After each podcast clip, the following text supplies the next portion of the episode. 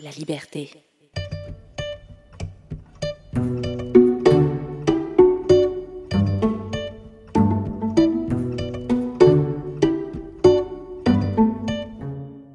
Salut à tous et bienvenue dans un nouvel épisode du balado de Nature Mag Junior.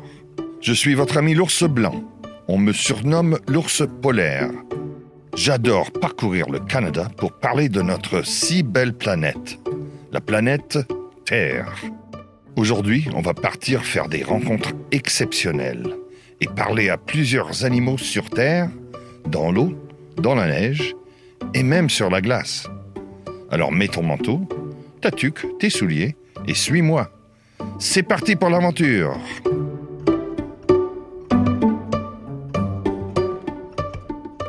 Aujourd'hui les enfants, direction Vancouver, à l'ouest du Canada, en Colombie-Britannique. Je vous amène à la rencontre de mon ami, le saumon du Pacifique.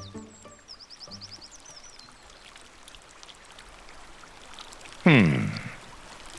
Il ne doit pas être loin, les amis. Vous pouvez même mettre les pieds dans l'eau de la rivière. Ouvrez bien les yeux. Ah, le voilà.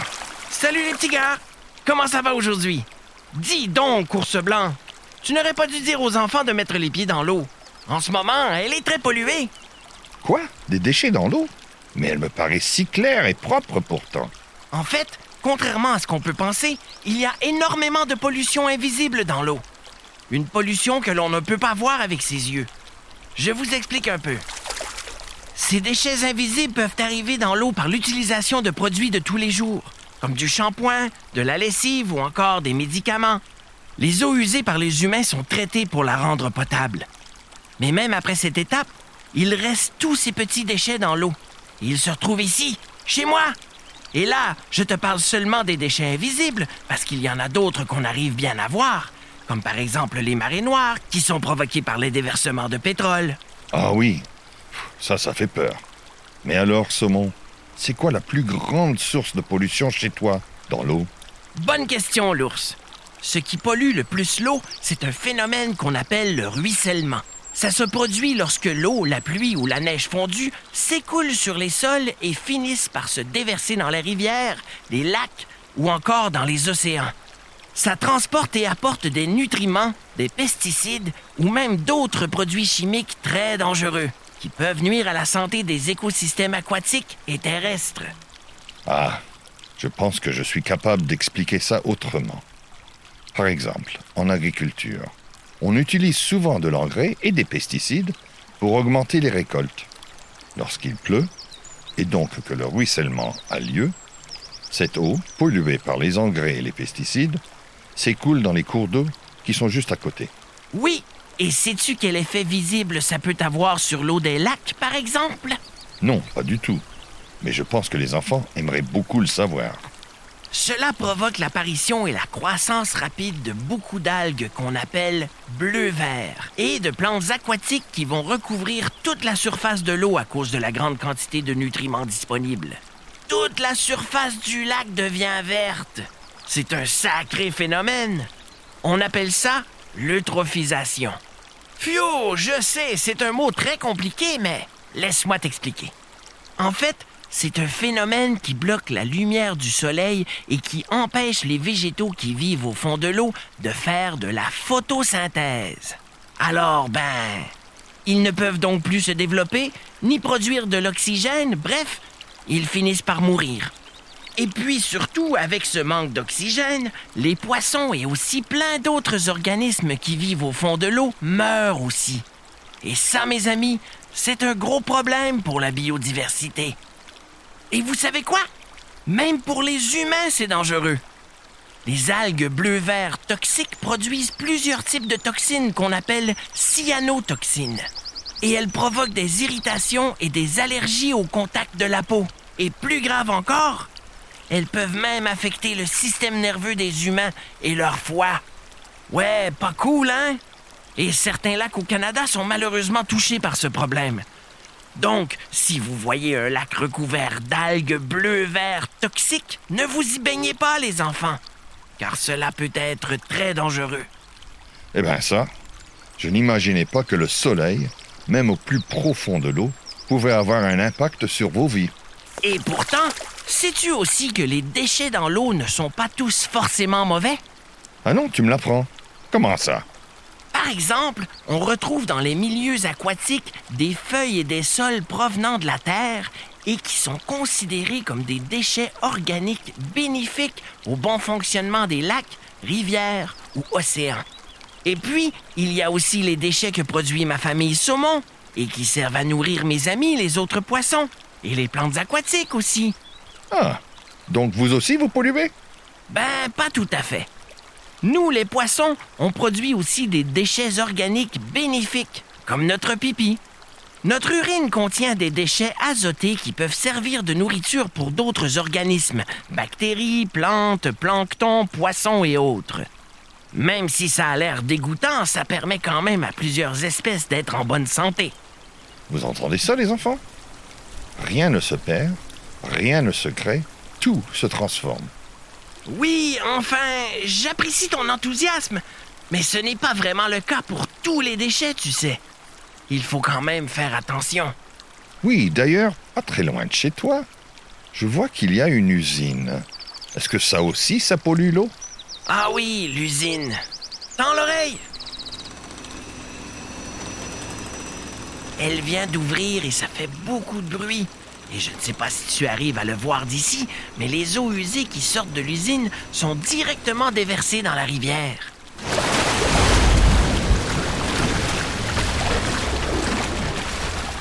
Tu vois le problème? Chez moi, dans mon habitat. Et ça fait que mon eau, elle est polluée par les métaux lourds que l'usine rejette, comme le plomb, l'arsenic ou encore le mercure. Bref, un vrai cocktail toxique. Oh, les enfants! Voilà qu'arrive notre ami la Bernache du Canada. Mais qu'est-ce que tu fais là, Bernache? Je volais au-dessus de vous et je vous ai entendu parler de la pollution des usines. Vous savez, ce n'est pas que dans l'eau. Certaines usines polluent l'eau par leurs déchets industriels, c'est vrai. Mais il ne faut surtout pas oublier qu'elles polluent énormément l'air à cause de la fumée qui sort de leurs grandes cheminées. Cette fumée noire contient des particules toxiques qui peuvent voyager jusqu'à des milliers de kilomètres. Tu as bien raison, Bernache. Ces usines font énormément de mal à l'air et à l'eau. Eh oui, c'est malheureusement la pollution industrielle qui est la première cause de pollution de l'air, notamment à cause de l'utilisation des énergies fossiles. Il faut savoir, les enfants, que les énergies fossiles sont des énergies largement utilisées par l'homme pour la combustion, c'est-à-dire le fait de brûler du charbon, du pétrole ou du gaz naturel. Grâce à ces énergies, les humains peuvent produire de l'électricité, se chauffer ou encore se transporter. Et le problème avec les énergies fossiles, c'est que ça crée des particules fines et ça peut être très dangereux. Ces particules sont tellement petites qu'elles peuvent rentrer dans vos poumons lorsque vous respirez. En fonction de la taille des particules, elles vont provoquer différentes maladies pour les humains et potentiellement toucher le cœur, les poumons ou le cerveau. Et pour nous, les animaux, c'est pareil. Ça fait peur. Mais comment sait-on si l'air, l'eau ou le sol sont pollués, Bernache? Les humains mesurent tous les jours la qualité de l'air pour connaître le niveau de pollution. Lorsque les niveaux dépassent les limites autorisées et que ça présente des risques élevés, on parle alors de pic de pollution. Est-ce que les humains sont toujours responsables de la présence de ces particules? Bien sûr que non. La pollution industrielle n'est pas la seule cause de la pollution de l'air. Il y a aussi des phénomènes naturels comme les éruptions volcaniques ou les feux de forêt qui peuvent produire ces particules. D'ailleurs, quand ça se produit, un léger voile recouvre le ciel, formant ce qu'on appelle le smog. Le smog apparaît parfois à cause de ces phénomènes naturels, mais le plus souvent, son apparition est liée à l'utilisation trop importante des énergies fossiles par l'activité humaine, comme lorsqu'une ville est trop polluée par les voitures et les usines industrielles.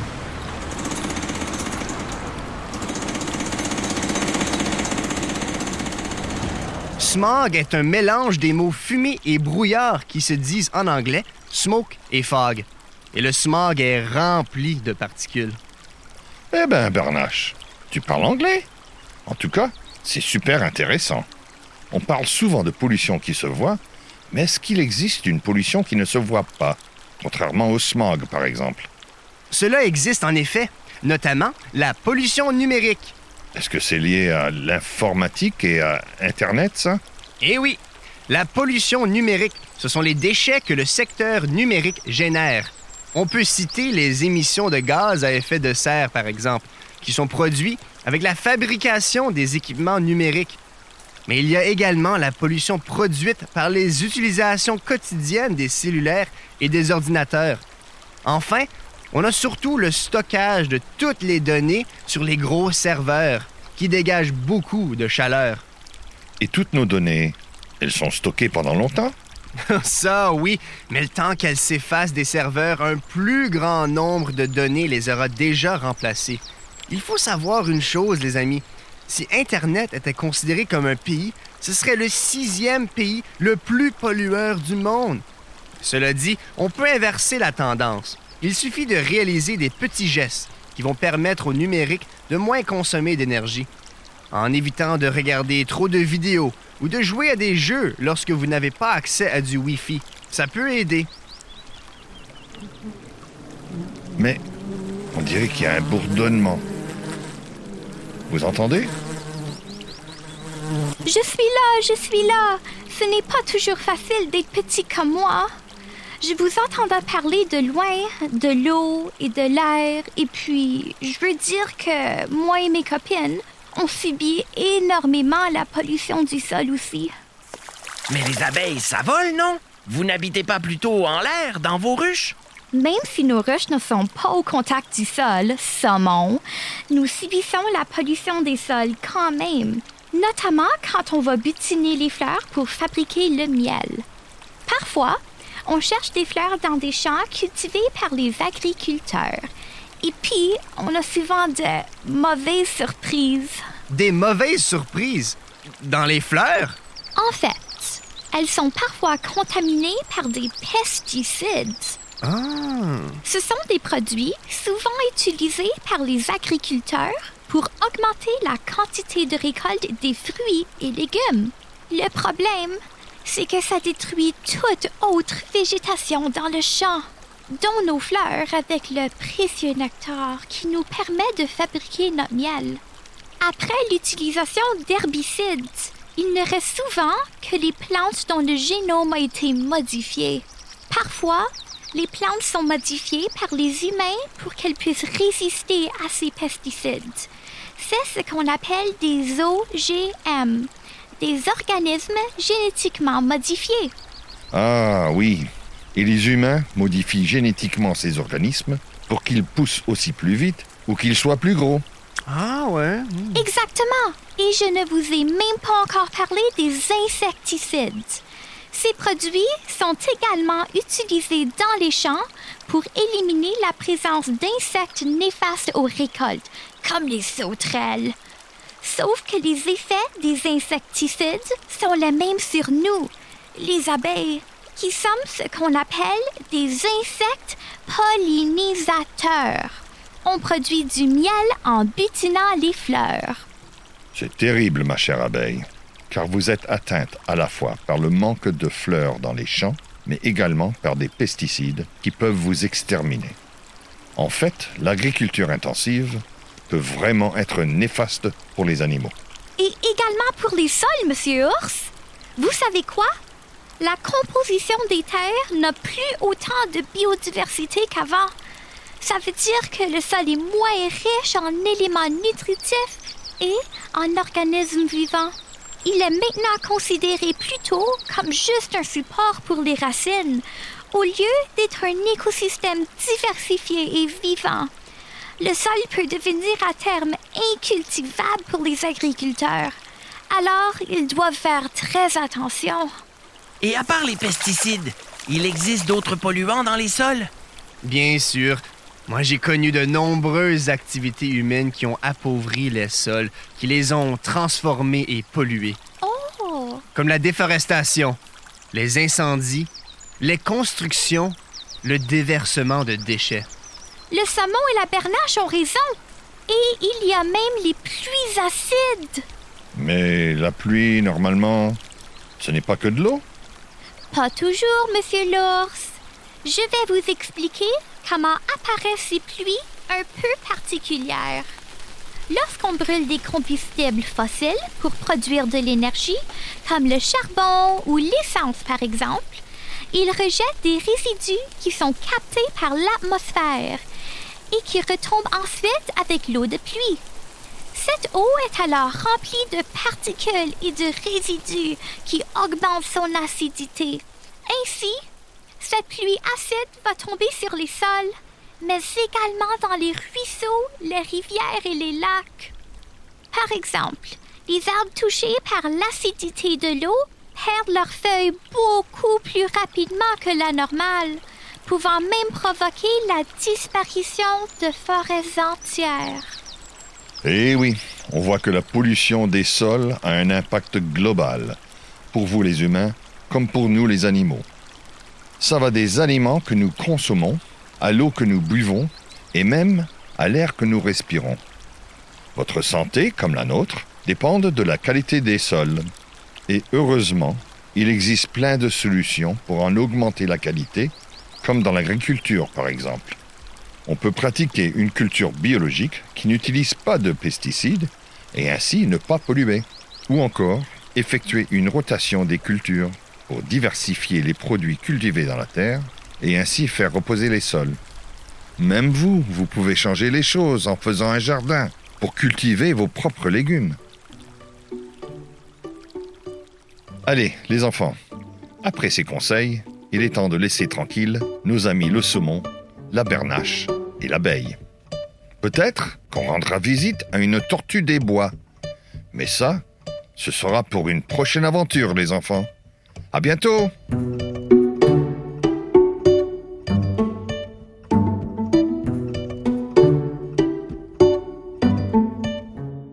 Et les amis, on ne se décourage pas. D'ailleurs, souvenez-vous de cette petite ritournelle qui peut nous aider à sauver la planète. Hey les enfants, ça vous dirait de devenir écolo? Oui, voici les six trucs pour sauver la Terre. Ils se nomment les 6 R. Recycler, refuser, réduire, réutiliser, réparer, repenser. Et c'est parti!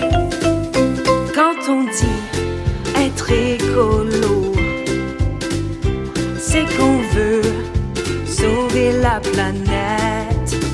Tu te demandes comment tu peux faire. Il te suffit de poser les beaux gestes.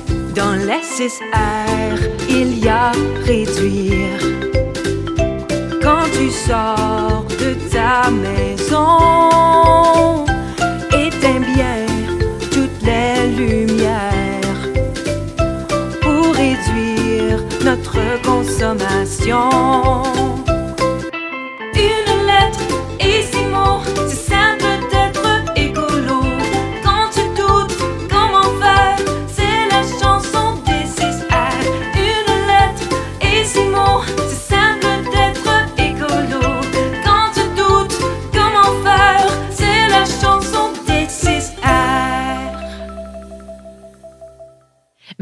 votre écoute et laissez-nous savoir ce que vous en avez pensé.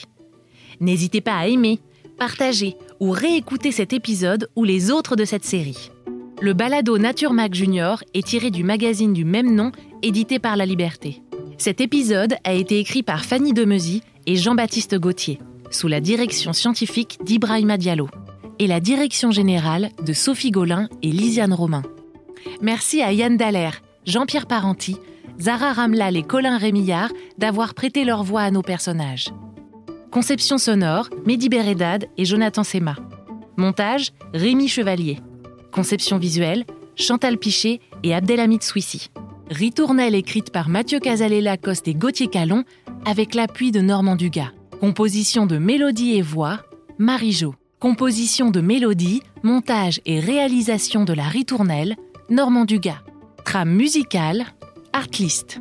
Ce projet audio a été rendu possible grâce au Fonds d'appui stratégique aux médias communautaires, offert conjointement par le Consortium des médias communautaires de langue officielle et le gouvernement du Canada. et grâce au Fonds de développement économique francophone de l'Ouest canadien.